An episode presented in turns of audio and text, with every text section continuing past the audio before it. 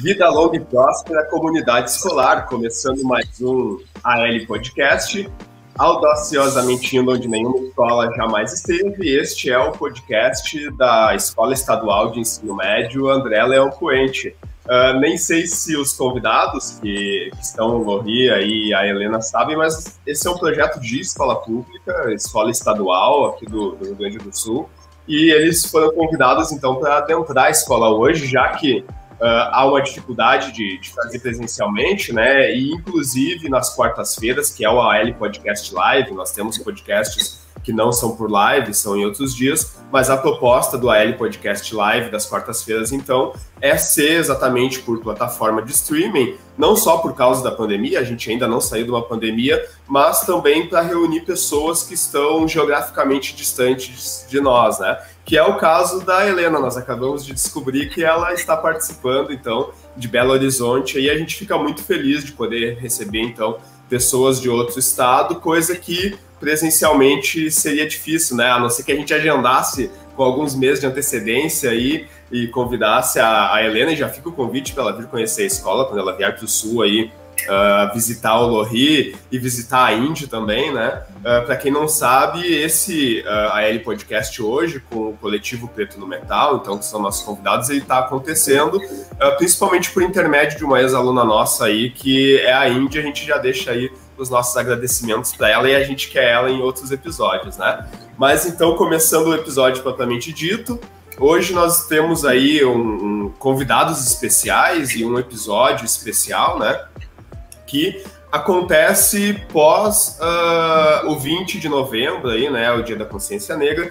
A gente até gostaria de ter feito na semana passada, mas nós achamos até bacana uh, fazer depois disso, né, pessoal?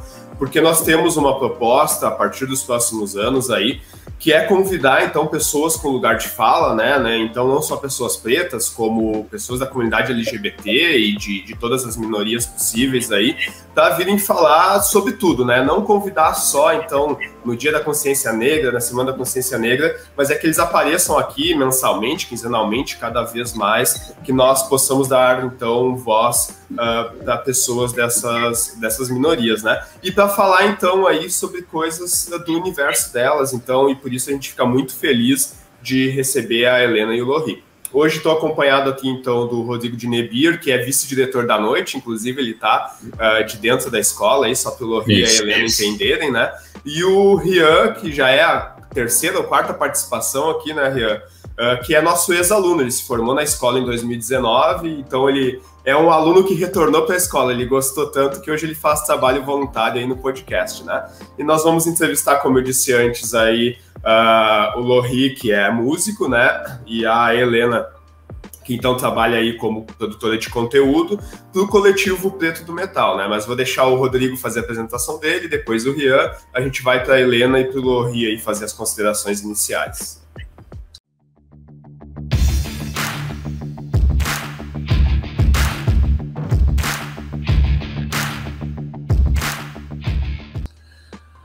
Bom, pessoal, uh, como o Felipe falou, então, meu nome é Rodrigo, né? Estou direto aqui da escola, né? A gente está coordenando a, a, o turno e, ao mesmo tempo, uh, dando essa força aqui, né? Participando aqui do programa.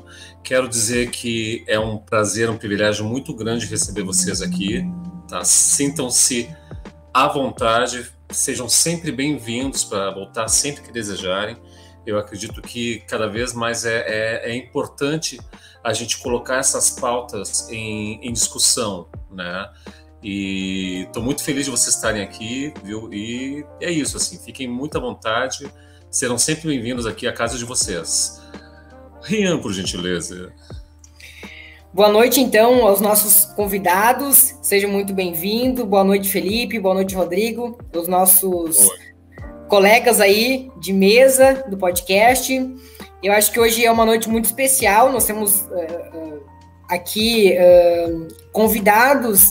Quando a gente fala em, em, presença, em participação negra, eu acho que a gente tem que dar lugar de fala às pessoas que realmente é, são desta luta, né? Estão todos os dias aí. E aí, é, essa participação aí, é, dessa tanto da música quanto da representatividade negra é importante no podcast, é importante aí tanto na escola, tanto na sociedade civil e que tenhamos aí um bom podcast.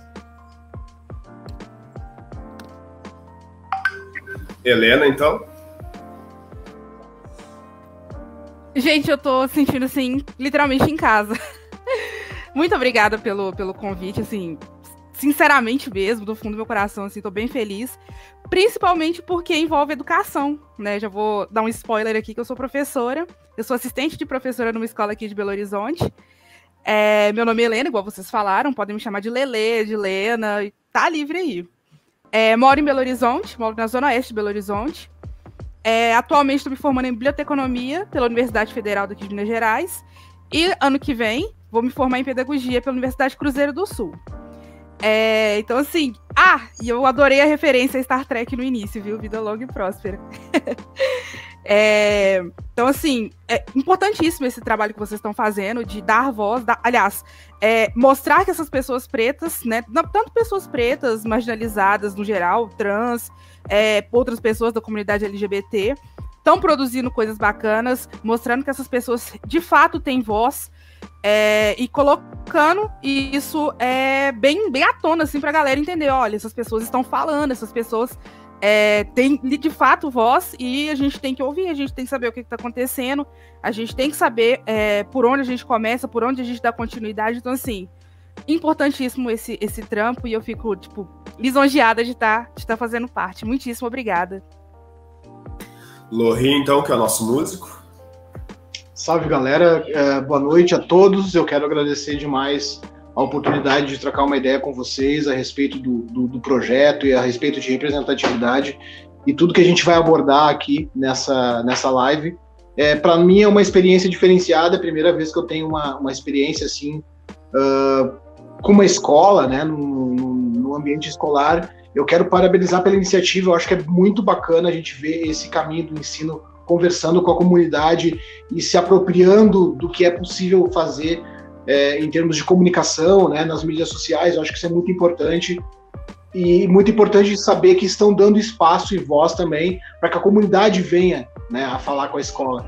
E para nós é uma honra estar aqui, é, faz parte né, do, do, do, que a gente tem intenção de fazer com o Preto, de, é, de se comunicar mais com o público mais jovem, porque a gente entende que a música e a cultura é direito de todos, né, ter acesso a isso e da maneira cada vez mais acessível, mais fácil e por que não falar de um estilo que muitas vezes é marginalizado também por inúmeros fatores, né, que é o metal.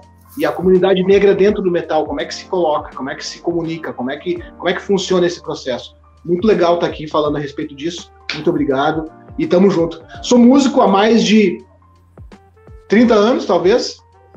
É, em termos de estudo, voltei a estudar ano passado, tinha me matriculado numa numa faculdade de letras em português, mas eu sou um cara de inglês, então eu consegui passar meu curso para inglês, voltei a estudar, quero me formar, quero ser professor também, então é, é uma dupla satisfação de várias, de, de, várias maneiras, né?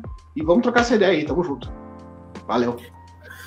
Indo para o segundo tópico, a primeira pergunta, né? Então, o Lohri já diz o nome da banda quando for responder, no final, lá depois dá as redes sociais, né? Porque, como o Lohri disse ali, uh, ele é músico, né? Músico do metal.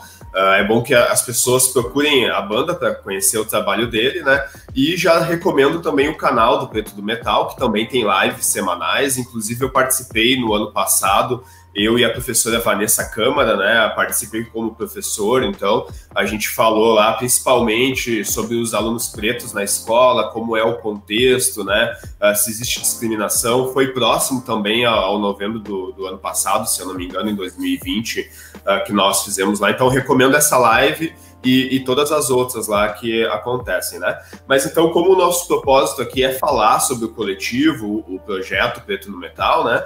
A gente queria saber como que ele começou. A gente sabe que ele, ele vem do metal, então começa com as bandas, né? As fotos, o, o documentário e, e a, a, exposição também. Mas então o Lohri explica pra gente como que começou a ideia, quando é que disseram assim, bah, a gente tem que criar um coletivo, a gente tem que mostrar isso, a gente tem que discutir isso, né? E daí depois a Helena complementa também ali a, qual é a ideia do projeto, como que ela percebe o projeto. Bom, o preto no metal ele surgiu de uma maneira muito uh, orgânica e despretensiosa, porque é, através de um ensaio fotográfico que a gente pensou na possibilidade de fazer um ensaio com pretos, músicos pretos atuantes na cena da música pesada aqui em Porto Alegre, região metropolitana, que a gente começou a se dar conta da, da dificuldade que a gente teria em reunir esses músicos. Então a gente começou a pensar no círculo de amigos, nas pessoas que frequentam os mesmos espaços, e a gente começou a se dar conta que isso não era tão fácil assim de re recrutar esses músicos que estivessem fazendo música, ativos né, na cena, e que fossem pretos, que se vissem como pretos. Então a gente entendeu que isso é uma questão social, né? Que o fato de não ter tanta representatividade assim no meio pesado, ainda mais aqui no nosso estado, na região da capital, é algo que vai além da simples vontade. Né? Ah, o preto não está ouvindo música pesada porque não quer. Tem todo um contexto social em relação à, à desigualdade social por trás disso, a preconceito mesmo, né, propriamente dito dentro da cena, que muitas vezes vê o preto como algo estranho dentro do ambiente do, do metal e algo exótico, né? O que não deveria ser porque a gente vive num país aí com a maioria das pessoas pretas ou se dizendo pretas, né? Ou miscigenadas. Então, é, quando, a gente, quando a gente começou a fazer esses questionamentos, a gente entendeu que isso poderia se tornar um ambiente de debate, de combate às práticas que são preconceituosas dentro da cena, né? O racismo em si e outros preconceitos que vão além da questão racial e tentando proporcionar uma, uma representatividade para essa galera que faz som e que muitas vezes não é vista, não é lembrada, não é, não é, é admirada, não é simplesmente uh, prestigiada. Então a gente entende que a representatividade é uma das maneiras de combater esse, esse preconceito e a denúncia mesmo, né? O debate a respeito dessas, desses comportamentos é algo que é importante de ser levado em, em conta. Assim. É, ele surgiu de uma maneira muito assim natural. A gente começou a fazer esses questionamentos e viu a importância que seria um projeto social com essa, com essa, com essa abordagem, né? Com esses parâmetros, assim. E Helena, o que você acha? Então, é, o Luiz já deu um spoilerzão do que, do, que foi, do que é o projeto de fato. E aí eu entrei nesse, nesse gancho, né? Tanto é que a minha outra página, Afro Headbanger, existe justamente por causa do preto no metal. Eu sempre falo isso que quando eu encontrei o preto de fato, eu falei assim, gente, esse aqui é o meu lugar, é aqui que, que eu quero estar, tá, sabe? Que eu me vi ali, eu me vi representada ali, né, um, um, mundo de pessoas pretas que também estavam se questionando o porquê de não haver essa representatividade, de porquê é, essa repulsa por pessoas pretas dentro do metal, né? Por que, que a gente não tá ali? Ou se a gente tá ali, porque em, em menor número, já que a gente sabe que a raiz do movimento é preta, né? Então, é, tanto na Afro Headbanger quanto no Preto no Metal, a gente propõe esses debates. Por exemplo, um debate que eu propus na, na Afro Headbanger umas duas semanas atrás, eu acho, do porquê que no metal lírico a gente não encontra, tanta, não encontra tantas pessoas pretas, né? Fazendo um som mais melódico, mais puxado ali pro que a gente entende como ópera, né? Por que não? E aí entra no que o Loi falou, do que a gente discute bastante no preto porque passam por fatores sociais, passam por fatores. É, não falei, principalmente sociais, desde de o racismo estrutural mesmo, até a falta de representatividade, é, a estrutura da sociedade brasileira, tanto brasileira quanto fora do país, né? É, que a gente também olha muito por, por esse viés. Então, são discussões que não passam só e somente só pela comunidade preta, mas também levando em consideração é, a, a, realidade da, da população preta, principalmente dentro do metal. Por que, que não vemos pessoas pretas LGBT dentro do metal? Por que, que mulheres pretas não estão é, sendo frontwoman em bandas de metal? Né? Por que, mulheres pretas, é, pessoas pretas, talvez no geral, não estão produzindo tanto conteúdo? Se estão produzindo, por que, que a gente não, não, não tem essa visibilidade tão, tão grande assim? Né? Por que, que esse meio é dominado por pessoas brancas? São esses questionamentos que a gente tenta trazer é, à tona para a galera discutir, para a gente compreender, porque eu, eu entendo que de fato não, não vai ter uma resposta 100% concreta, mas a gente pode entender algumas, alguns passo a passo que nos fazem chegar até o que a gente tem hoje em dia. Rodrigão, então. Beleza, Felipe. Olha só, gente, uh, eu tenho uma pergunta. Antes de mais nada, eu queria só uh, reiterar, reforçar essas colocações de vocês, o quanto elas são importantes, porque essa questão da falta de representatividade muitas vezes a gente vê isso acontecer em vários outros campos. Se a gente for, por exemplo, na própria questão da representatividade política, né? Nós temos a maioria da população brasileira uh, preta ou parda, né? A maioria da população brasileira sexo, do sexo feminino, mas se a gente vê, por exemplo, num, num congresso ou num, numa Câmara de Vereadores, Câmara de Deputados, a gente vê que ainda são minoria, né? E eu penso assim, a, a gente precisa escolher, precisa eleger mais mais pessoas pretas, mais LGBTs, mais pessoas com deficiência que muitas vezes são silenciadas dentro dos partidos, isso também acontece, seja qual for o espectro político, né?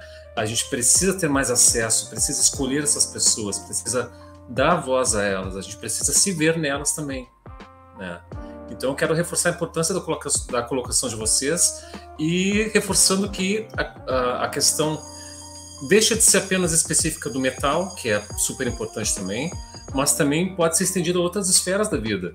Né? E a gente precisa debater, precisa refletir sobre isso. Então, só quero dar essa, essa pequena contribuição. Indo especificamente para pergunta. Eu vou direcionar a pergunta para Helena e o Lohri vai, vai complementar se quiser, tá? O Lohri ele começou a fazer parte do coletivo por já ser músico, como a gente já, já falou, né? já estava inserido de uma certa forma no, nesse contexto. Pelo que a gente entendeu, a Indy Lopes, que é ex-aluna aqui da escola, ela foi uma das fundadoras junto com o Lohri, sendo que você, Helena, depois passou a fazer parte do projeto. Tá? A gente gostaria de saber se tem mais pessoas que costumam participar regularmente desse projeto, tipo, quem costuma fazer contato com os convidados, quem é que faz as artes ou gerencia as redes sociais de vocês, né? Uh, a gente quer saber se isso é um trabalho coletivo mesmo, como é que funciona? Sim, sim, é um trabalho coletivo. Nós somos eu, Indy, Loi, o Joey também, nativa, que é de São Paulo também, o coletivo deu uma espalhada aí também bem legal. É... O Peter também, que é jornalista, também tem essa pegada de, de escrever também, super.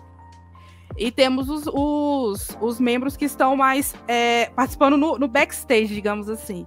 Que tem o Mário e o Ramiro. E se eu tiver esquecido alguém, Loi, por favor, me puxe a orelha. É, e eu entrei, é, literalmente a Indy me puxou assim, opa, chega aqui. é, porque, igual falei para vocês, assim, a gente vê bastante mulheres pretas, principalmente, é, que curtem o movimento, né? Mas não se enxergam ali, porque né, o movimento embranquecido, o movimento cisgênero, e sabe, a gente queria, é, a gente quer dentro do coletivo dar o máximo de, de visibilidade às várias realidades que a gente tem ali. Então, dentro do coletivo, por mais que a gente esteja divergindo em várias questões, volta e meia a gente já divergiu em várias questões, discutindo entre a gente, eu, Loi, Peter, Indy, acontece. E de uma maneira saudável, porque a gente acaba chegando no, ou num ponto comum ou num ponto que num ponto saudável, né? Então é exatamente essa proposta do coletivo, as, as, de ter esses vários, essas várias realidades dentro do coletivo. Nós somos diversos, nós somos plurais, principalmente sendo pessoas pretas plurais, somos proletariados plurais também. Então é, é muito importante a gente, a gente fazer essa, essa mistureba. Show. Só uh, complementando a, a pergunta e o, o, comentário, é interessante porque eu acompanho o Preto no Metal desde que a Indy fez contato com a escola, então no, no, ano passado, início de 2020, aí eu comecei a acompanhar, né?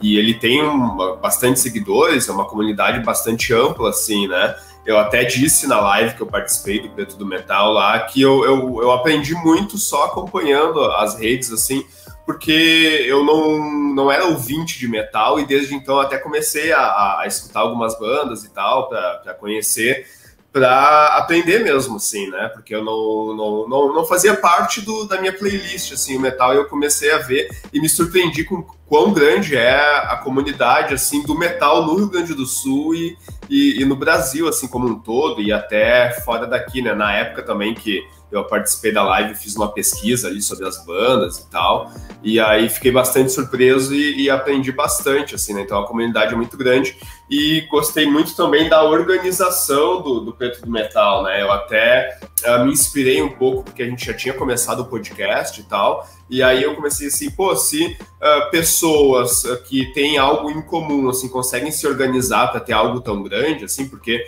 por exemplo, a página do Facebook do Preto Metal tem mais seguidores do que a gente na página do Facebook, sendo que a gente tem público cativo, digamos assim, né? A gente tem alunos que todos os anos passam e se formam pela escola, né? Então, eu até fiquei mais empolgado de a gente fazer alguma coisa igual e a escola que tem pessoas participando e até recebendo para isso, como professores, ou mesmo pessoas que gostam da escola que é o caso do Rian, a gente tem que conseguir fazer alguma coisa uh, uh, igual e se unir com vocês também, então, né, para a gente poder dar espaço e ampliar essa ideia, né? Mas então vamos lá para a pergunta do Rian.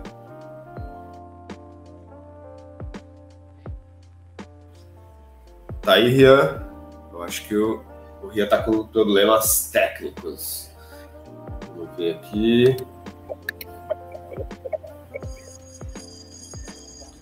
Oi, Rian, escuta a gente? Não, então vamos lá. Faço eu mesmo a pergunta do Rian e depois ele faz a minha.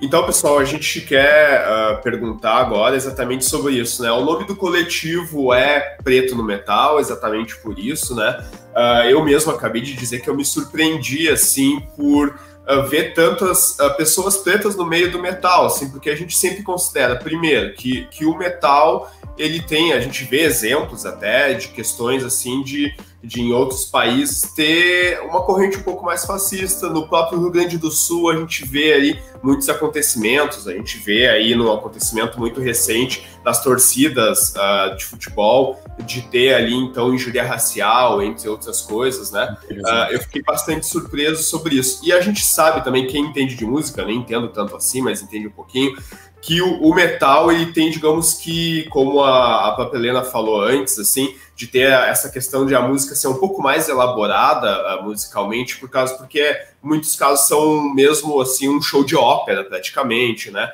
Então a gente vê que tem que ter uh, muito estudo, né? Então a gente sabendo que o, que o público preto que vem geralmente, né, de contextos sociais que são muito mais adversos, é muito mais difícil até para ter mais tempo para estudar a música, né? Então eu fiquei bastante surpreso de ter uma comunidade preta tão grande assim no metal a partir do estudo do coletivo de vocês, né?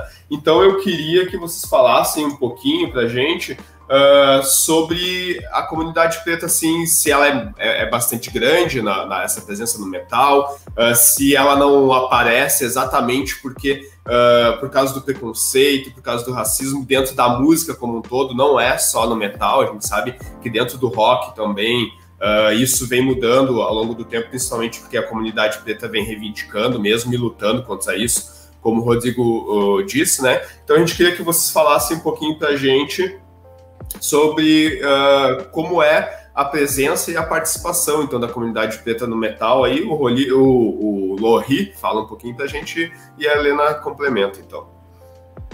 Então na verdade cara a gente entende que a presença ela existe e ela em determinados locais a gente entende que até tem um número maior e mais expressivo mas ainda assim não tem como competir, porque, como a Helena comentou antes, é um, é um estilo que sofreu embranquecimento por vários motivos. Né? Tem a questão social, como a gente já tinha comentado, tem a questão uh, do estereótipo né, visual do que é considerado pela sociedade um metaleiro, um headbanger, alguém que curte música pesada.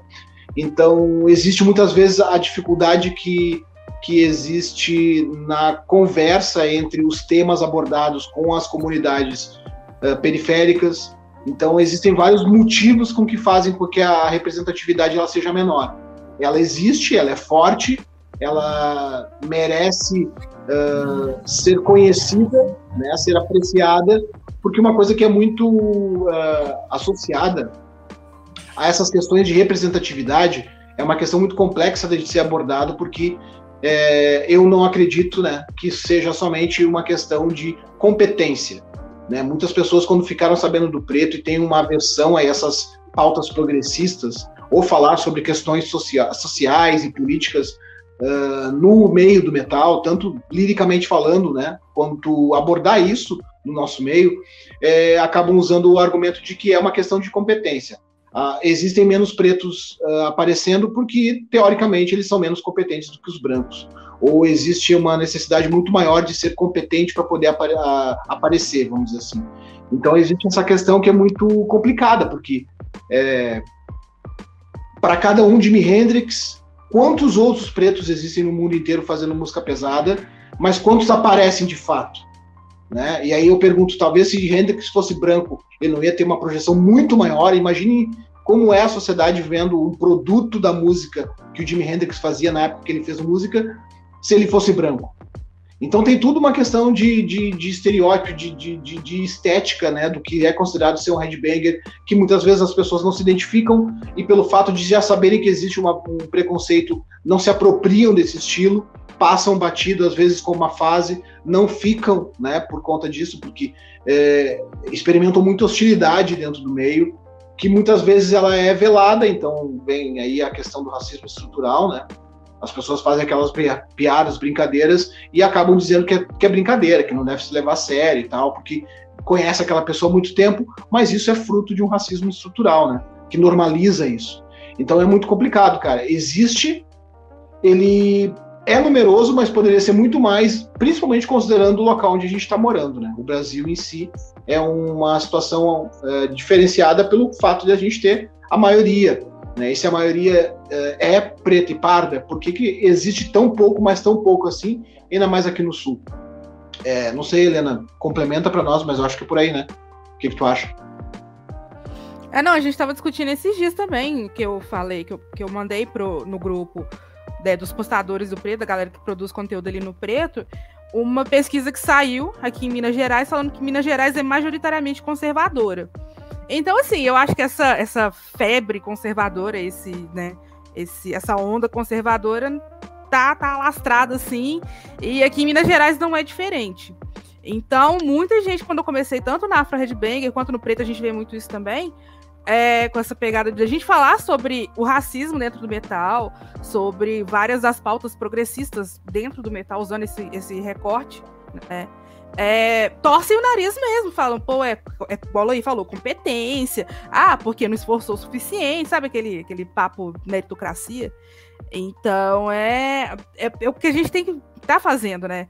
É, falar sempre, tanto no sul, né? Igual Loi, Indy, tanto aqui em Minas Gerais, em São Paulo, igual o Joey tá também, que ele, ele sempre fala sobre essa realidade no, no, em São Paulo também, que, que é bem puxada. E Lois citou uma coisa sobre o estereótipo da pessoa, né, do pessoa metaleira. E aconteceu um fato bem curioso essa semana comigo, que eu tava vendo aquelas postagens no, nos stories do Instagram da galera postando, ah, poste uma música que ninguém imagina que você curta, um estilo que ninguém imagina.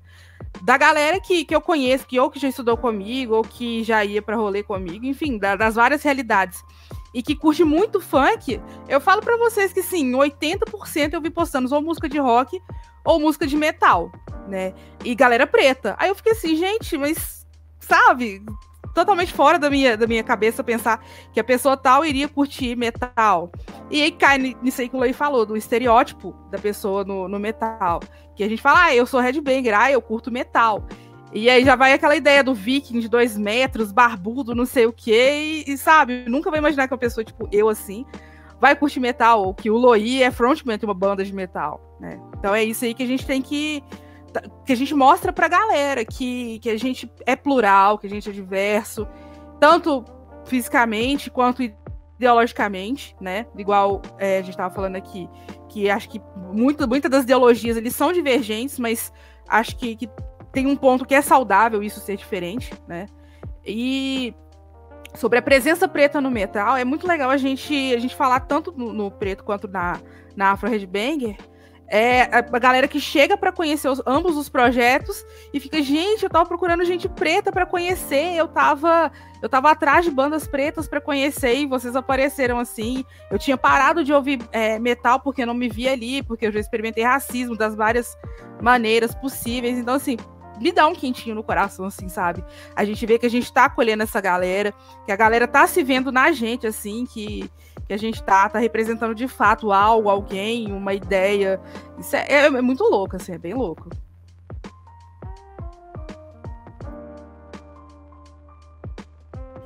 Enquanto o Rian pensa um pouquinho na pergunta dele, porque a gente acabou invertendo, né, Rian? Eu fiz a tua, e agora tu vai fazer a minha.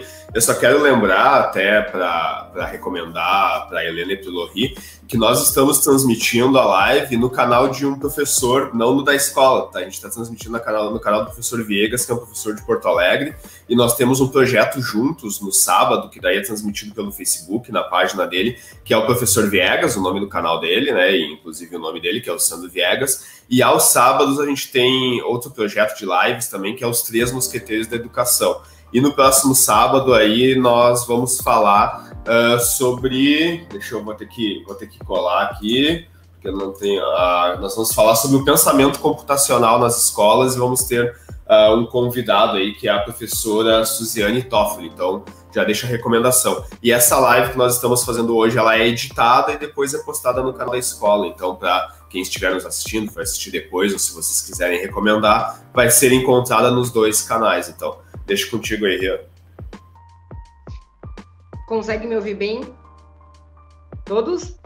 Uh, então, deu um probleminha técnico aqui, mas já acompanhei a fala de vocês aí na minha pergunta, estava até preparado uh, uh, para explanar um pouco mais esse conteúdo. Eu sou uma pessoa muito politizada em relação a isso, e a gente sabe que o, o, que, o, o que já foi dito aqui sobre o Estado conservador é muito realista. Né? A gente sabe que, que tem uh, que o governador, o governo do Rio Grande do Sul, é, é por ser um, um, um, estado conservador, enfim, todas as, aquelas questões que nós abordamos já, é como militância, é, é como é, minorias, nós sabemos que também o estado de Minas Gerais também é, é um estado conservador, né? Um estado conduzido aí por políticos que realmente é, é, tem é, é, essa, essa política de natureza, digamos assim, né?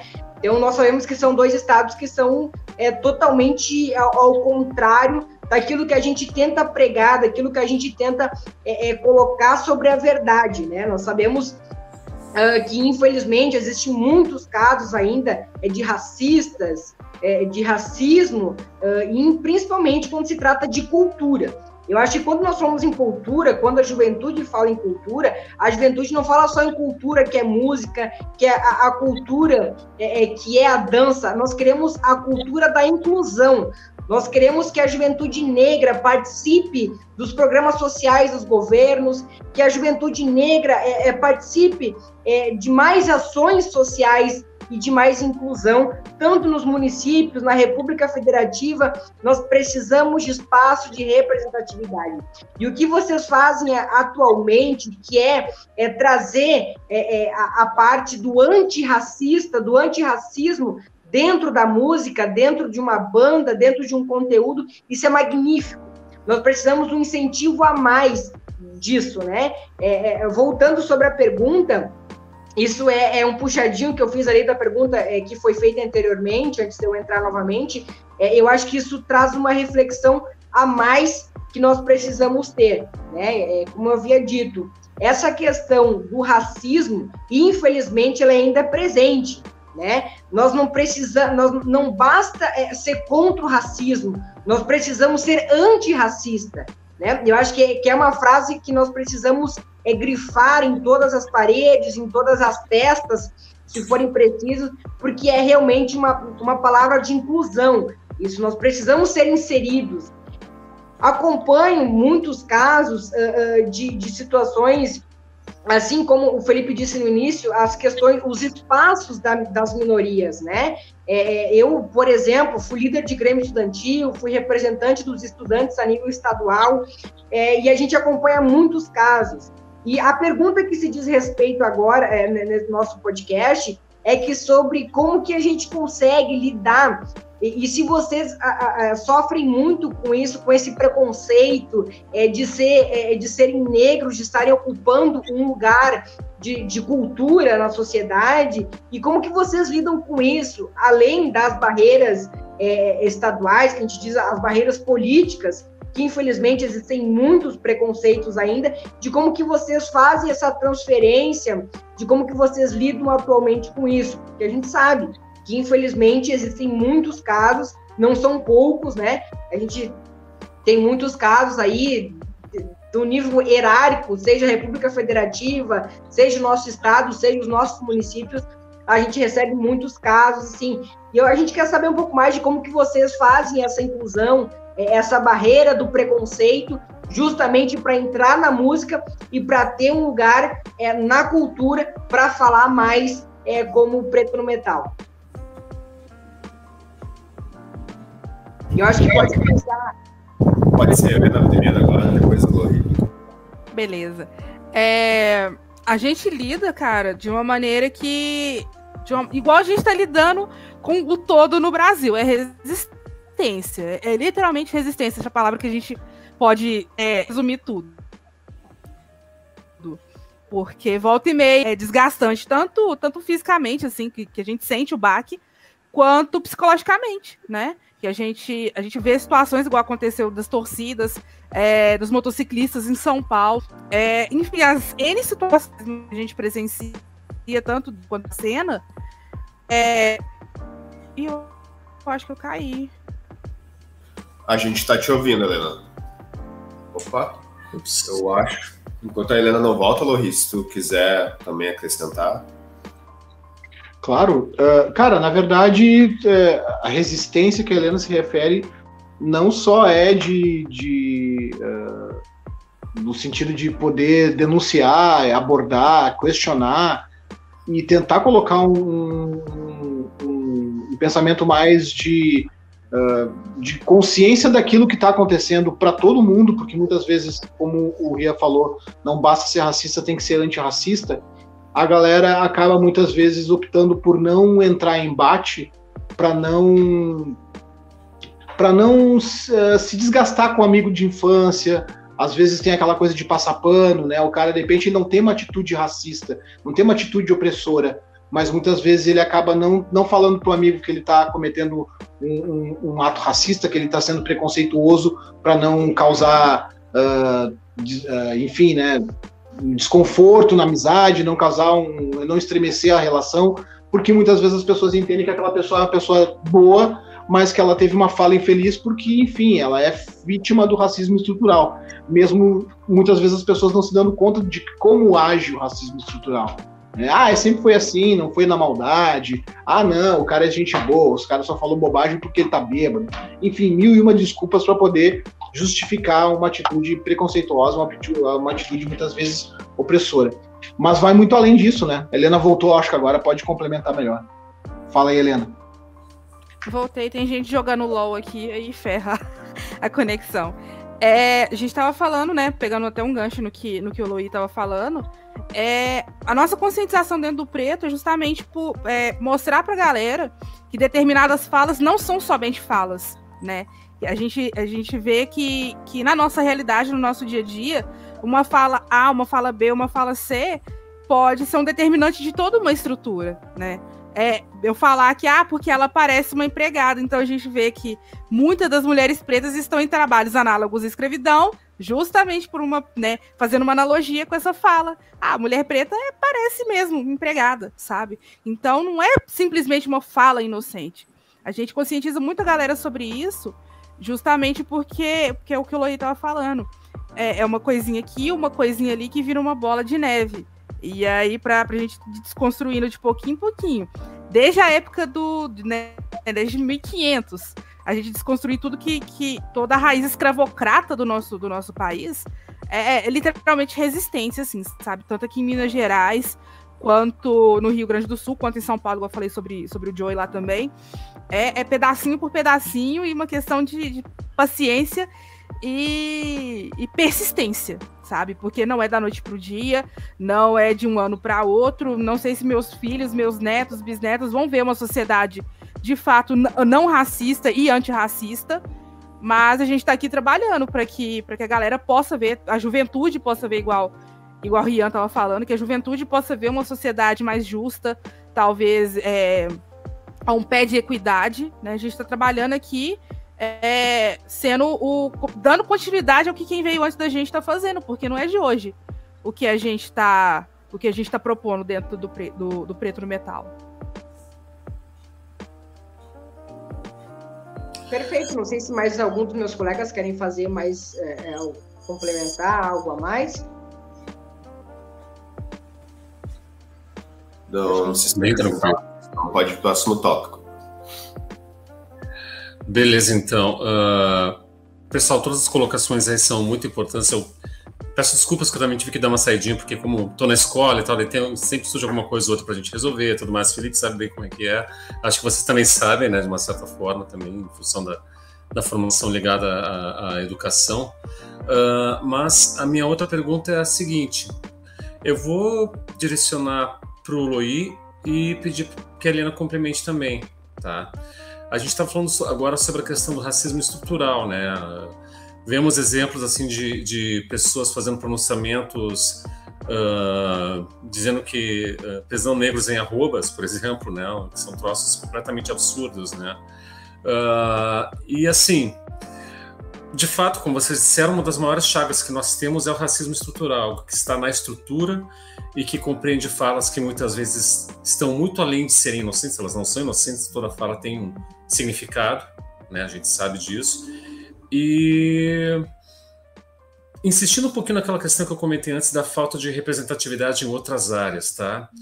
Uh, a gente falou agora há pouco que a maioria das, dos brasileiros se declara preta, né, ou parda, uh, e também a grande a maioria pertence ao sexo feminino, acho que 52%, se não me engano. E como eu falei antes, tem muito poucos que estão ocupando cargos de decisão, né, cargos de representação política. Vamos pegar um, alguns exemplos assim para que a gente tenha uma ideia. Né? Uh, aqui no Brasil, o primeiro senador negro ele se chamava Abdias do Nascimento. Ele só tomou posse em 1991. Né? Da mesma forma, a primeira senadora negra que foi eleita foi a Benedita da Silva. E isso só aconteceu em 1995. Né? Numa, numa sociedade, numa república, uh, nós somos uma república democrática, né? Uh, pelo menos uh, no papel, né? E, mas a gente vê que, que a estrutura ainda é uma estrutura excludente, né? não apenas em relação à cor da pele, e, mas também em outras áreas. Então, o que eu gostaria de perguntar a vocês é como vocês veem, uh, de que forma o coletivo está agindo, como vocês veem que ele pode mudar essa realidade? Qual a contribuição do preto no metal para mudar essa realidade excludente, essa realidade de intolerância, de preconceito que a gente vê todos os dias nas comunidades mais pobres, não só aqui nos Estados Unidos, a gente viu o caso do George Floyd, por exemplo, né? Tantos outros que que sofreram, que os, os seus parentes sofreram, né? Uh, todos esses atos aí tão lamentáveis. Então minha pergunta é essa: de que forma o coletivo Preto no Metal se vê como contribuindo para mudar essa realidade excludente que a gente vive e como também o público pode fazer para apoiar o coletivo de vocês ou até coletivo de outras pessoas que estejam trabalhando dessa, dessa forma? Bacana, bacana abordar isso, Rodrigo, porque na verdade a gente entende que o que a gente faz dentro do preto, que é abordar esses comportamentos preconceituosos e racistas, excludentes que muitos dentro da comunidade têm. Uh, falar sobre representatividade dos pretos dentro da própria cena metal, que é um nicho, né?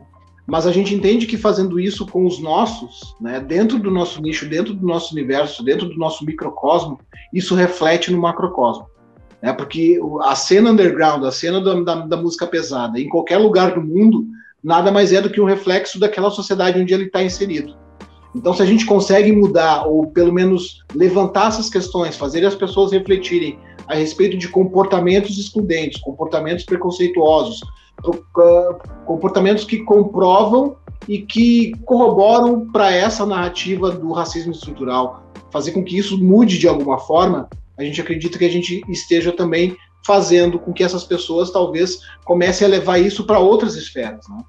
É, vamos dizer assim, se a gente consegue mudar nós mesmos, a gente consegue de alguma maneira mudar uma fração do mundo e aqueles que nos rodeiam, né? E a gente vai ampliando o nosso círculo para que cada vez mais pessoas tenham oportunidade de se questionarem sobre o que a gente aborda, sobre o que a gente propõe abordar no preto. Né? E a gente falando sobre essa questão da, da, do mês da consciência negra, do dia 20 de novembro, e aí pensando, né, porque muitos acabam abordando assim, ah, o que, seria o ideal, né, o que, que os negros querem nesse dia, o que, que eles querem nesse mês, né, qual é o tipo de reconhecimento que os pretos querem.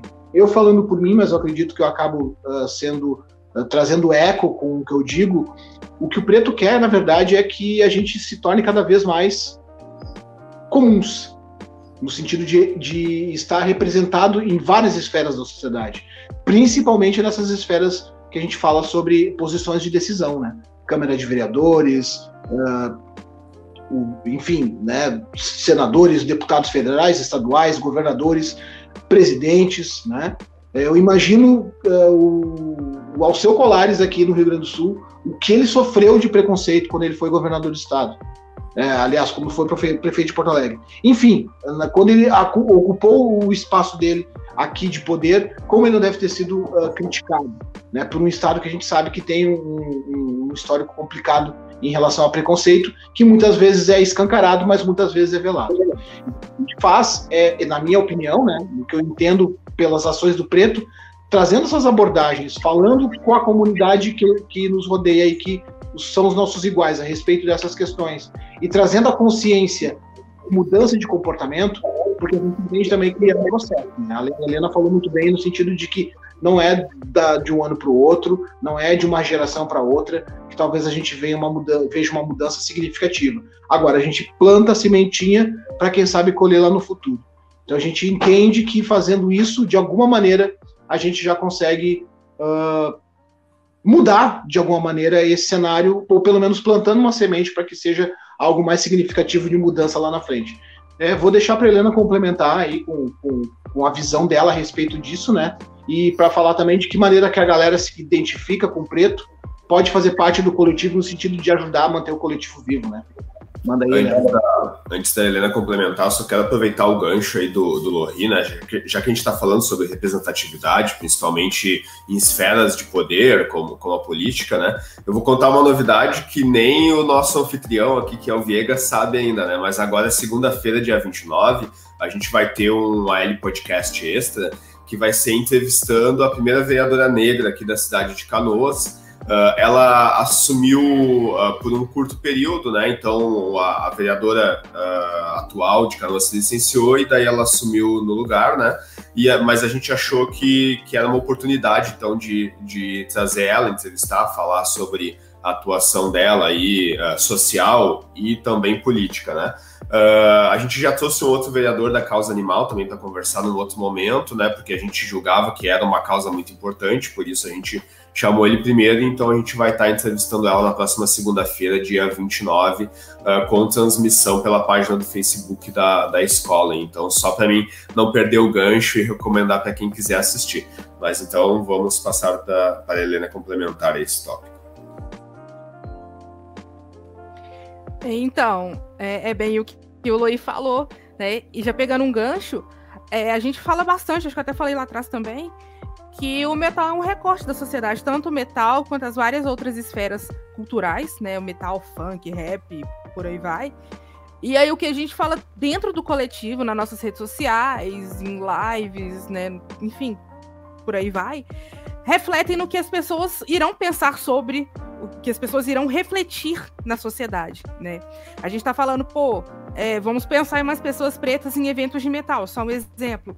Por que, que a gente não pensa também fora de, dessa caixinha do metal? Por que, que a gente não pensa em, em, em, mais pessoas pretas em cargos de liderança que a gente está falando? Né? Já, já amplia essa visão. A, a gente estimula, igual a gente está falando antes, essa discussão da galera, tanto dentro quanto fora da caixinha do, do metal e das outras várias, várias realidades. A gente, dentro do, do preto no metal, inclusive, fala muito sobre o funk, tanto o funk quanto o rap, que são movimentos pretos, né? Indiscutivelmente pretos. E muita gente dentro do metal, pleno 2021, ainda torce o nariz para ambos os movimentos, principalmente o funk, né? Muita gente, ah, mas eu não gosto do funk, isso me faz racista, tipo assim, umas coisas, sabe, que a gente falando assim soa, soa absurdo, mas acontece muito. Então, é, é, são essas coisas que a gente tem que, que, ir conscientizando, que é igual eu falei, é uma coisa assim, de, de tijolinho, tijolinho, de, de passinho, passinho, que talvez infelizmente ou não, a gente vai, vai conseguir é, conscientizar, tanto, igual eu falei, a galera que tá vindo, quanto a galera que já tá aqui, o que a gente puder falar com essa galera que já tá no movimento para tornar uma coisa mais, tanto no movimento quanto fora também, é, para tornar algo mais, mais a, tanto acolhedor, inclusivo, né? Porque chegou num ponto, já estava num ponto, né, desde sempre, que a gente não podia é, passar pano mais, né? Falar, ah, isso acontece, a sociedade é assim. E agora, igual eu tô falando, 2021, gente, sabe? Era pra gente estar tá pensando em carro voador, em gente teletransportando. A gente tá tendo aqui que falar que nós somos plurais, né? É, é complicado, mas é a realidade. E sobre manter o preto vivo, o preto no metal vivo, é, seguir é, dando uma moral pra gente nas nossas postagens, o nosso inbox lá no Instagram tá hiper aberto a sugestões, a ideias, é, às vezes críticas também, sejam positivas ou não. Nós estamos super, super abertos a isso aí, que isso dá um gás pra gente, assim, sinistro, que às vezes parece que não, mas dá um gás pra gente. Pô, vamos discutir aqui e tal, vamos colocar isso aqui em discussão. Por que não vamos colocar isso em discussão, né? É, a gente tá com o Apoia-se aberto, tá até lá no, no, na link na nossa bio do Instagram pra gente tocar o nosso documentário, né? Que a gente tá, começou a construir já. E dar um grau nele também, que, querendo ou não, é uma coisa inédita, que é da minha visão, né? Da gente representar pessoas pretas, trazer mais pessoas pretas à tona, porque não adianta só ter a gente lá de, de fantochinho figurando, sabe? E, e as outras pessoas não não aparecerem, botarem a cara mostrando diversos projetos. Tipo assim, não faz sentido, né? A nossa ideia é que essas pessoas venham, botem a cara mesmo, é, sejamos vários, igual a Loí falou, sejamos comuns, né, corriqueiros na sociedade, uma sociedade preta, né. É, então, esse, esse grau também no apoia-se é bastante importante. Compartilhar o que a gente está tá, tá postando no preto, pode ser discordando também, concordando com a gente, comentando, é, fomentando o debate, assim, você é, dá um, um, grau bastante, bastante bacana pra gente. É, e dessa forma a gente também continua dando, dando sequência aos nossos vários debates que a gente pode ampliar, né? Porque falando numa sociedade excludente, né? Infelizmente, que, que a gente vive, são várias as pautas que, que surgem a partir de uma só. Então é, é, é sair cavando mesmo, a galera chegar, comentar, é, dar ideia, pô, eu gostei disso, pô, isso aqui é legal de falar, que dá um, um, um up na gente também.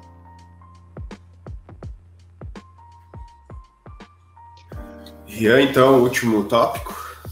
Isso. É, quero fazer uma breve introdução. É, primeiro, assim, eu estou muito lisonjeado de ouvir é, o que a Helena acaba de, de, de falar em relação a, a, todo esse, infelizmente, né, em todo, a todo esse retrocesso que o Brasil vem vivendo, né? Vamos fazer aí um pouco mais de quatro anos que a gente passa por uma grande tempestade, né? Então, infelizmente, a gente precisa retomar os nossos lugares de fala, tanto é, nos poderes, né? Quando eu digo poderes é executivo, legislativo, judiciário, tomar. Eu acho que a juventude negra precisa voltar ao centro como discussão, né? Para ser incluído nessas pautas. Eu acho que é muito importante isso. É, a minha pergunta agora ela se refere à exposição de vocês sabe que o projeto tem uma exposição é, e ela é feita é, com fotos, inclusive oferecida com, por escolas, né, para escolas, né, eu acho que isso, isso é, um, é um projeto muito bom, né, uh, e a gente queria saber onde vocês uh, já fizeram essa exposição, uh, qual será a perspectiva para 2022, se terá, se vocês já têm algum plano lançado para isso, eu acho que isso é muito importante é, de levarmos esses passos de inclusão para dentro das escolas, né? E eu digo isso também como ex-aluno do André Leão Puente, que é uma, foi uma grande escola, foi uma grande formação para mim, é, onde a direção da escola e o quadro de professores muito qualificados é, tem esse espaço aberto justamente para falar das minorias, da falar a importância que tem as minorias dentro da sociedade civil e também nos poderes, é claro. Mas voltando à nossa pergunta, a gente queria saber um pouco mais dessa exposição, como vocês fazem, qual é a perspectiva para 2022. Pode começar pela Helena, e aí uh, o, o, nosso convidado aí pode fazer uma, uma, uma segunda introdução. Loi pode falar melhor da exposição do que eu, porque ele, ele presenciou de fato, mas eu vou dar um, uma pincelada aqui no que a gente pensa para 2022, tanto aqui em BH quanto São Paulo, né, que a gente fala do, do Joey bastante. A nossa ideia é expandir isso daí, levar o máximo que a gente puder, tanto para escolas, principalmente periféricas, é, outros, outros centros de cultura, né? Igual a gente está envolvido, eu né? Estou envolvida biblioteca, museus, a gente pode, a gente está pensando nisso também, a dar esse, é, essa continuidade em outros vários ambientes, né? Tudo, tudo sendo conversado, porque é o que a gente está falando aqui. Não adianta a gente só ficar na nossa caixinha ali e, e deixar o, o, o, fogo apagar, né? É um fogo que tem que alastrar. Então, nossa ideia é dar essa continuidade. Aí, tanto a exposição quanto a outros projetos, igual eu falei do documentário, por que não exibir no, num cinema daqui de Belo Horizonte, num cinema, num cinema menor daqui de Belo Horizonte, às vezes até maior, né? N possibilidades. Estamos é, com, com, com, as ideias também de, de, cobrir eventos, né? Agora em 2022, se tudo for caminhando como deve caminhar, né? É, a gente cobrir esses eventos, principalmente é, falando sobre a presença preta, a presença feminina, é, de, de, de, pessoas LGBTQIA. É, é, a ideia é expandir mesmo, assim, sabe? Abrir essa caixinha mesmo, porque a ideia aqui não falta. Inclusive, uma das propostas do Apoia-se é da gente dar seguimento a, esse, a, a, essas exposições, né? Exposições, os outros vários projetos que a gente tem aí em mente. Massa, é isso aí. Na verdade, a gente tinha já ideias, né, de fazer com que é, o preto fosse também algo presencial e não somente presente nas redes sociais, mas a gente não pode esquecer, infelizmente, do fator pandemia, que nos atrasou bastante aí e que, inclusive, é, influenciou nessa questão da exposição ou da nossa participação aí no André Poente. A gente tinha a, a, a intenção de fazer, mas devido à pandemia a gente teve que dar um, um pause nesse projeto para poder voltar aí, quem sabe aí esse ano que vem, de uma maneira mais segura, mais tranquila. Mas o porquê, né? A gente teve uh, a oportunidade de expor as fotos do Preto, do ensaio do Preto, na Casa de Cultura Mário Quintana, foi muito bacana para nós. A gente teve a oportunidade de expor na Redenção, um evento literalmente aberto, a céu aberto, né? Para quem quisesse lá curtir e prestigiar as fotos. A gente teve a oportunidade de levar essa exposição também para uma casa de cultura aqui perto do Centro Histórico de Porto Alegre, na Casa Obscura. Uh, a gente teve a oportunidade de começar a entender por que, que a gente queria entrar numa escola, né? Por que, que a gente quer conversar com o público jovem? Desde o início do projeto, eu e a Indy conversando a respeito né, do que, que a gente entendia como o fator determinante da mudança. É a gente poder falar com a galera jovem porque a grande maioria da galera que começa a ouvir metal começa a ouvir muito jovem. Eu me faço como exemplo, comecei a ouvir metal quando eu tinha 10 anos de idade. Então, mas por que que nos anos 80 e 90 a gente via uma comunidade de jovens roqueiros nas escolas muito maior do que a gente vê hoje? Por qual motivo, né, o jovem, uh, principalmente periférico, se afastou cada vez mais da música pesada e do rock and roll em si, apesar de ser um estilo como a Helena já trouxe aqui, e a gente é sabido, é um, é um estilo de origem negra.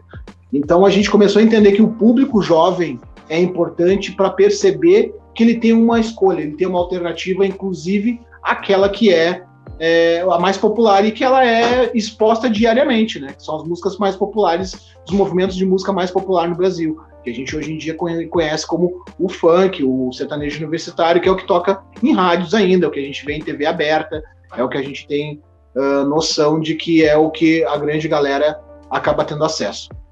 Então a gente acaba entendendo que, até porque mudança de comportamento na pessoa que já é adulta, já é formada, já tem os seus vícios, no sentido de que pensamentos, né, que é difícil de mudar, de largar de mão. É, então, por que não entender que a gente tem aí umas novas gerações para trabalhar no sentido de ter menos uh, preconceito, né? A gente formar uma, uma um, um cenário musical mais includente, mais é, menos preconceituoso e menos tóxico, né? É uma palavra muito, muito na moda hoje em dia, né? É, é a toxicidade, toxicidade né, dos movimentos e dos comportamentos nos, nos, nos, meios, né? E o metal não é diferente. A gente inclusive fez aqui, deixa eu mostrar aqui, a gente está botando aqui na minha mão esses dois fantoches para poder falar com o público mais jovem, né? Quando a gente tivesse a oportunidade. De falar com o público mais jovem, quem sabe fazer um teatrinho de bonecos, algo assim, Legal. né? Para mostrar esse, esse lado. Qual é o nome deles? É a Nina Chuck. A Nina e o Chuck. A gente tá falando. A gente colocou na página, né, pra galera votar e colocar o nome, ficou então a Nina e o Chuck. A Nina e o Chuck. Muito bom. Muito legal. É, então, é, isso é só um dos aspectos né, que a gente, quando tiver a oportunidade de poder falar com a galera mais jovem, a gente trazer de uma maneira mais lúdica, né? Que um estilo musical, na verdade, é pertencente a quem tiver vontade. E que, por exemplo, o Lugar de Preto também é uma música pesada. Justamente por aquela questão estética, né? De hoje em dia vai num colégio e pergunta como é que é o metaleiro. O cara vai dizer que é um cara de cabelo comprido, é branco, todo de preto. Nunca que o cara vai dizer que é um, um preto barbudo e gordinho ou uma mina de cabelo curto, saca? Então essa questão do estereótipo com a galera mais jovem também é importante a gente destruindo aos poucos essa coisa de que existe só um jeito de ser, só um jeito de pensar, só um jeito de vestir, só um jeito de aparecer. Então, para fazer com que a gente tenha uma, um cenário menos excludente, mais inclusivo, mais tranquilo, menos tóxico, a gente entende que é legal falar com a galera tomar a decisão vai ser da, da, da, pessoa, né? A gente começa a ouvir música muitas vezes influenciado pelos amigos, pelo, pelo ambiente que a gente vive, né? Mas eles sabem que existe um local que também pode ser deles, se eles tiverem vontade. Ninguém vai dizer para eles que preto não faz música pesada, porque não é lugar de preto. Lugar de preto é um samba, lugar de preto é um funk, lugar de preto é algum outro estilo estereotipado por ser de preto. Então, é, basicamente é isso, cara. A gente quer em 2022 voltar a trazer, de repente, a oportunidade de ir para uma escola falar do preto, fazer exposição, de repente abordar outros temas também. Isso vai depender de várias variantes. A gente sabe que isso é custoso também. Mas pelo menos para honrar o convite do André Poente, a gente quer ver se no ano de 2022, agora ano que vem, a gente consegue fazer. E conforme vai dando, a gente vai fazendo isso também, que nem a, a, a Helena falou em Minas, falei em São Paulo lá com o Joey, falei aqui em Porto Alegre, que é onde a gente está situado agora, né? E ampliar. É, tentar falar com a galera que está chegando, porque a gente acha que esse é o objetivo, né? A gente vai ter aí uma, uma, um cenário se renovando e se renovando com pessoas mais bacanas, menos preconceituosas, menos uh, estereotipadas, menos uh, normativas, vamos dizer assim. Acho que é por aí.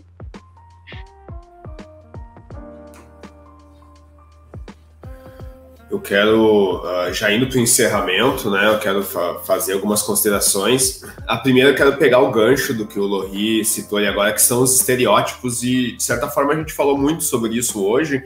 E dentro do, uh, da, do L Podcast Live, que hoje a gente está completando 10 episódios, e, e para a escola até é um, é um feito, assim, enquanto escola pública, a gente conseguir se organizar para não só ter mais de 60 episódios de podcast, né? Como ter 10 episódios de L Podcast Live consecutivos e ininterruptos, assim, né? E a gente pretende continuar. Uh, e essa parceria que a gente fez com o Viegas, ela que fez com que a gente conseguisse cumprir isso, né? E desde que eu fiz contato com a Indy no ano passado, eu ficava sempre, eu tenho anotado assim, quem que eu vou convidar para os próximos episódios. E a gente gravava assim, um por mês, um a cada dois meses, né? E eu via o Pedro do Metal sempre assim na lista e eu nunca chegava lá, né? E, e, foi exatamente o L Podcast Live que proporcionou com que a gente conseguisse conversar, mesmo antes da exposição, né? Porque o Lohri também colocou ali sobre a exposição, porque ela ia acontecer em março de 2020. Então, era lá no dia 20 e poucos, 22 ou 23, se não me engano. E para quem for se lembrar, a pandemia estourou, começou a fechar tudo no Brasil no dia 19 de março, né? Então, na outra semana, a gente já teria ali na, no primeiro mês de aula a exposição do Preto no Metal e a gente estava bem empolgado, não só pela temática em si, mas também por ser de uma ex-aluna, né? Então, a Indy está ali conversando com o Lohri, inclusive a gente ouviu a voz dela. Eu vou reforçar o convite para ela vir participar em, em outros episódios aí. Ela, em breve, ao longo de 2022, vai receber convites, inclusive. Mas eu disse que ia falar sobre estereótipos, porque o nosso terceiro episódio do L Podcast Live nós falamos sobre o livro de um professor aqui da escola, que foi um livro que nasceu de um estudo de mestrado e ele publicou como livro esse ano, que é exatamente um livro que fala sobre estereótipos, né? É sobre uma coisa totalmente diferente, que é sobre pirata, sobre pirataria, mas falando sobre o reforço de estereótipos, então, em uma população de uma época específica, mas que ilustra muito o que a gente discutiu hoje aqui, né? Sobre o se rotular pessoas, sobre o definir pessoas, né? Mas então, já agradecendo aqui a presença do Lohri, da Helena e do coletivo em si, né? Porque é um coletivo feito por uh, diversas pessoas, né? Ele não existiria sem todos os músicos e as bandas, então, que são fotografados, que são divulgados, né? Uh, eles são, digamos que, o, o, principal objetivo de divulgar e mostrar, então, o, o trabalho deles. Já quero deixar o convite aqui para o Lohri, porque agora a escola está fazendo 90 anos em 2022, nós vamos ter uma festa em algum momento, né?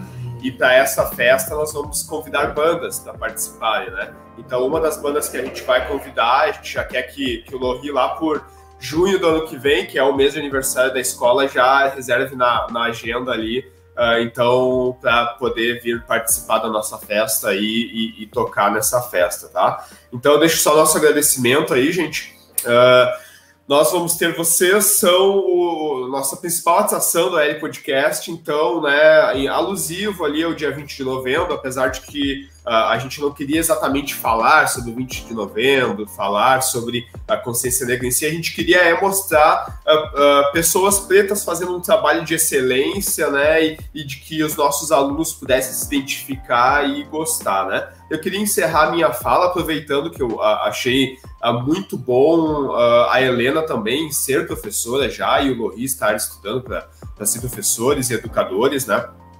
Até para fazer uma reflexão Uh, até para a Helena uh, verificar nas escolas lá de Minas, então, porque aqui, Helena, nós somos uma escola de centro, né? Uma escola, eu gosto de dizer que nós temos alunos muito empoderados, até porque a maioria dos alunos aqui já trabalham, já tem estágio, né? Então eles já têm um, um poder econômico, mas apesar disso, como eu disse lá na live do Peso do Metal ano passado, nós temos três escolas diferentes. De manhã nós temos uma escola, geralmente com alunos, com famílias estruturadas, com bons empregos. O Rian estudou de manhã e depois foi para a noite, ele vai poder confirmar isso que eu estou dizendo aqui. Mas, infelizmente, de manhã o nosso público ele é majoritariamente, assim, se não 90, 95, 99% de alunos brancos. Né? Exatamente porque são os alunos que conseguem os melhores empregos, têm as, as famílias mais estruturadas, e o que, que acontece? Eles acabam migrando para o turno da tarde. Inclusive, no último sábado, a gente entrevistou uma professora preta também, que ela participa de, de, de concursos de Miss, só que é de Miss, uh, de Miss Plus, né? E também de, de Afro Plus, assim, o que é o, o manequim dela, e ela também estava falando isso, e a gente falou sobre isso, que os alunos muitas vezes por se sentirem mal ou por serem pretos ou por estarem acima do do peso e ter uma distorção de imagem corporal, eles acabam evadindo da escola ou pedindo para trocar para o turno da tarde, exatamente por não se identificarem muito com os colegas pela manhã. E quando a, a evasão acontece de vez, que eles perdem o vínculo com a escola, o que, que acontece? Eles voltam para o turno da noite, né? Então eles têm uh, empregos, têm que para se manter e para ajudar famílias tem que ter empregos de turno integral, manhã e tarde, e acabam indo para o público para o turno da noite, né? Então, de manhã é uma escola, a gente vê que os alunos mais privilegiados, seja economicamente, socialmente ou em questão de família, estão no, no turno da manhã.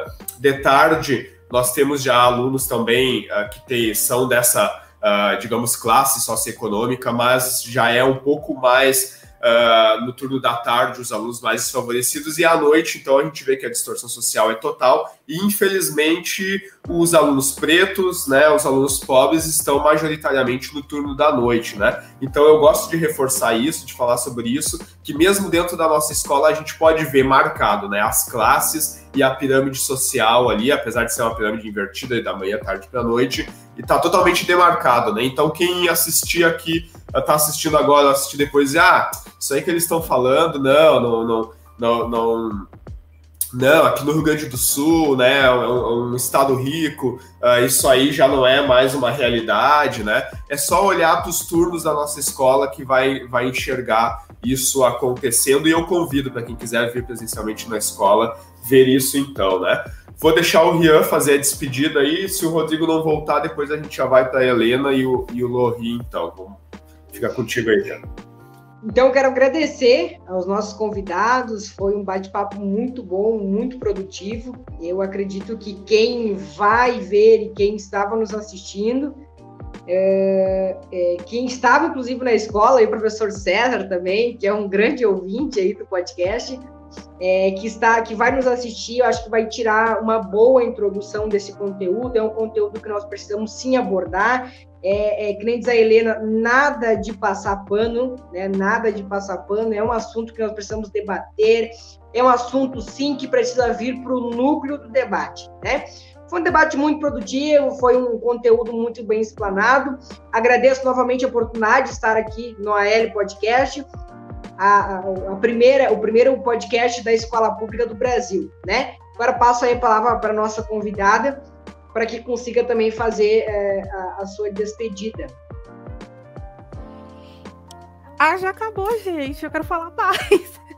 assim, eu, eu, igual eu falei no início, eu tô literalmente assim, em casa, sabe? É, lidar tanto com a educação, como é tal, educação pública, né? Que é uma realidade que, que eu vi de perto por causa da, da minha mãe trabalhando em escola pública, assim, a vida inteira, né? É, então, assim, acaba tudo encaixando, sabe? Tudo encaixando. A gente vê que não é coisa da nossa cabeça, que não é loucura, que tá ali na nossa frente, né? As várias opressões estão ali na nossa frente. E não vê quem, quem é privilegiado. Eu ia falar quem não quer, mas quem é privilegiado, sabe? Abrir mão de privilégio para quê, né?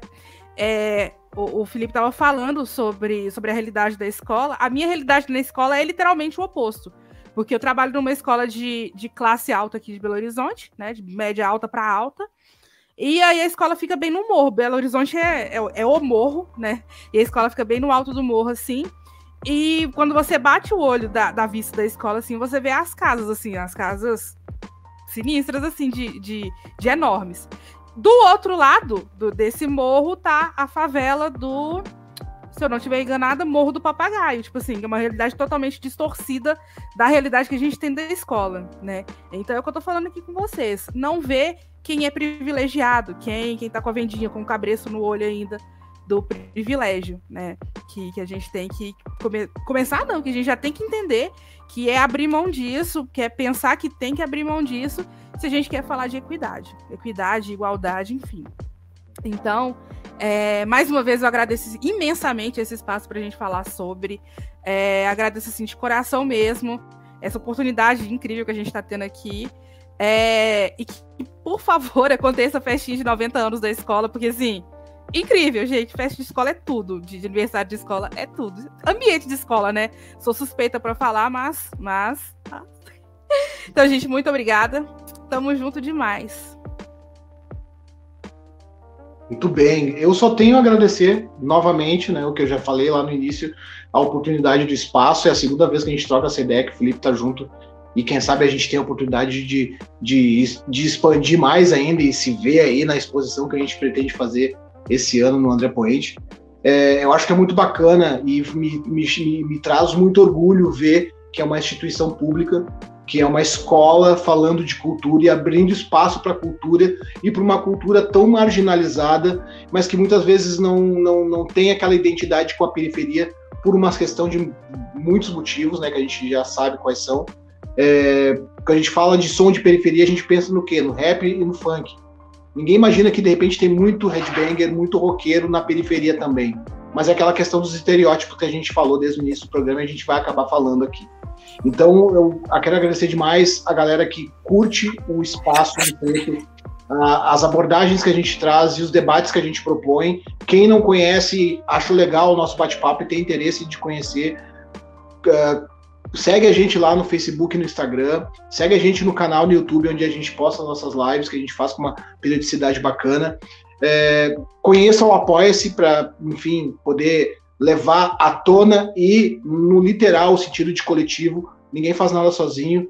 E quanto mais gente se identificar com a gente e entender que isso é uma luta para que todos venham a ganhar no futuro melhor. Então, sou vocalista da banda Rebellion, não falei no início porque a princípio estava aqui como músico, mas também como um dos idealizadores, uh, idealizadores do Preto. Faço parte de uma banda de death metal, som extremo, pesado, rápido, agressivo, louco. então, quem sabe a gente tem a oportunidade aí de mostrar para os alunos e para a galera o nosso trabalho aí na, na festa de aniversário, vamos ver o que, que rola. Né? E conheçam também o Rebellion nas redes sociais, procurem lá no Instagram Rebellion, procurem uh, no Facebook, no YouTube tem som para ouvir, no Spotify, nos, todas as plataformas de streaming possíveis e imagináveis, vocês encontram o nosso som. E é isso aí, quero agradecer o espaço e lembrar a galera de que não basta ser uh, não ser racista, tem que ser antirracista. Policie o seu amiguinho na, no colégio, policie o seu familiar, a pessoa que você está trocando uma ideia, a pessoa na fila do ônibus. Se a gente não levar a consciência além do nosso círculo, a gente vai ter uma mudança muito lenta. Então a gente tem que propor a mudança dessa forma. Lembrando que a gente precisa sim falar a respeito dessas questões e trazer à tona para que a gente tenha uma mudança de comportamento a nível geral. É isso, muito obrigado. Uma boa noite para todo mundo. Valeu.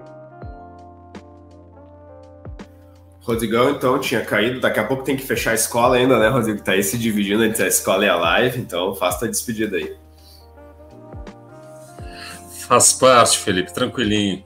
Pessoal, mais uma vez, muito obrigado por estar aqui com a gente. É uma honra para nós receber vocês.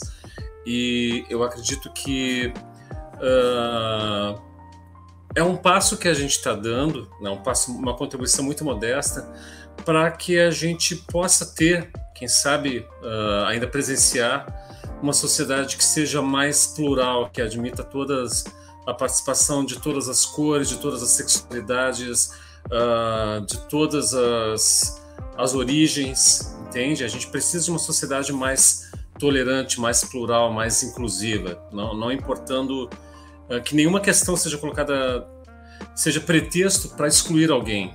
Então, a, gente sabe que isso é meio utópico e tal, mas a gente está dando nossa pequena contribuição como escola, convidando você, sabe? E foi assim uma live de qualidade. Eu quero, quero, agradecer muito a presença de vocês.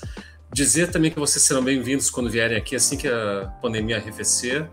E para que precisarem também, contem com a gente. Mais uma vez, muito obrigado. Viegas, muito obrigado. Uh, galera aí, Felipe, tudo mais. Obrigado mesmo. Até a próxima. Só para encerrar, gente, agora, como eu tinha falado, quero fazer duas recomendações. A primeira, que além da live que eu comentei, que eu participei com o Preto do Metal, né, e, a, e as outras lives, né, Uh, sigam o Preto Metal no Instagram e no Facebook, porque é um achado, assim, todo dia tem postagem, o dia sim, dia não, né, e, e vai ser um aprendizado para todo mundo, assim, de ver as bandas, de ver as fotos, né, a gente falou sobre a exposição de fotos, acho que a maioria das fotos são da Indy, inclusive, acho que muitas das fotos é ela que faz, né, Uh, então, são fotos muito bem feitas, por isso, realmente, a exposição.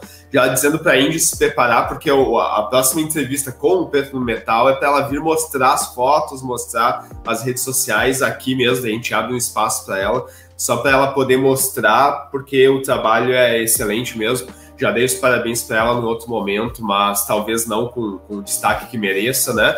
Uh, Agora, então, eu já mencionei que dia 29, próxima segunda-feira, a gente tem o um podcast aqui, então, com, uh, com a vereadora, a primeira vereadora preta da cidade de Canoas. Então, a gente vai estar encerrando o mês com essa atividade, mas a última atividade mesmo, nós vamos lançar uma entrevista que a gente fez ainda lá no ano passado, mas a gente guardou com muito carinho para esse ano, que nós entrevistamos uh, uma dentista que cursou a URGS, né? Então ela veio de escola pública, ela fez universidade pública, odontologia, que não é fácil de se manter para um aluno, para uma aluna preta que veio de escola pública e ela conseguiu, então, aí com muito esforço, né? Hoje ela é uma dentista e a gente já teve uma entrevista com uma dentista aqui, falando sobre o mercado de trabalho e a gente quer trazer outra dentista agora, então, que é para complementar, para a gente ter uma paridade aí, né, de duas mulheres, né, de contextos diferentes virem e, e poderem vir. Então, no dia 30 a gente vai lançar esse episódio aí para o pessoal poder acompanhar, né?